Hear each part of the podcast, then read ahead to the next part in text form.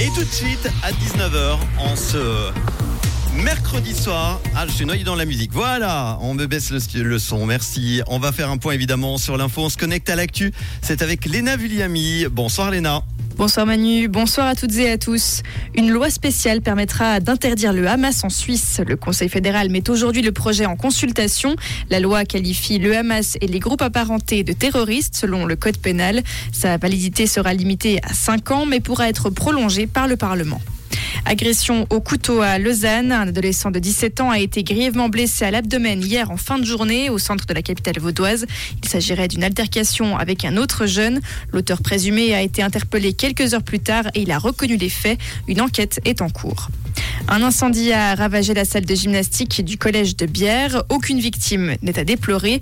Le concierge a alerté les secours vers 5 heures ce matin et le feu a été maîtrisé en milieu de matinée. Les 200 élèves ont congé jusqu'à la fin de la semaine. La cause du sinistre est encore à déterminer. L'imposition individuelle des couples mariés franchit un premier palier en Suisse.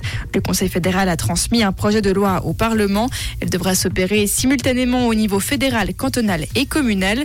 Principaux adversaires de cette réforme, les cantons.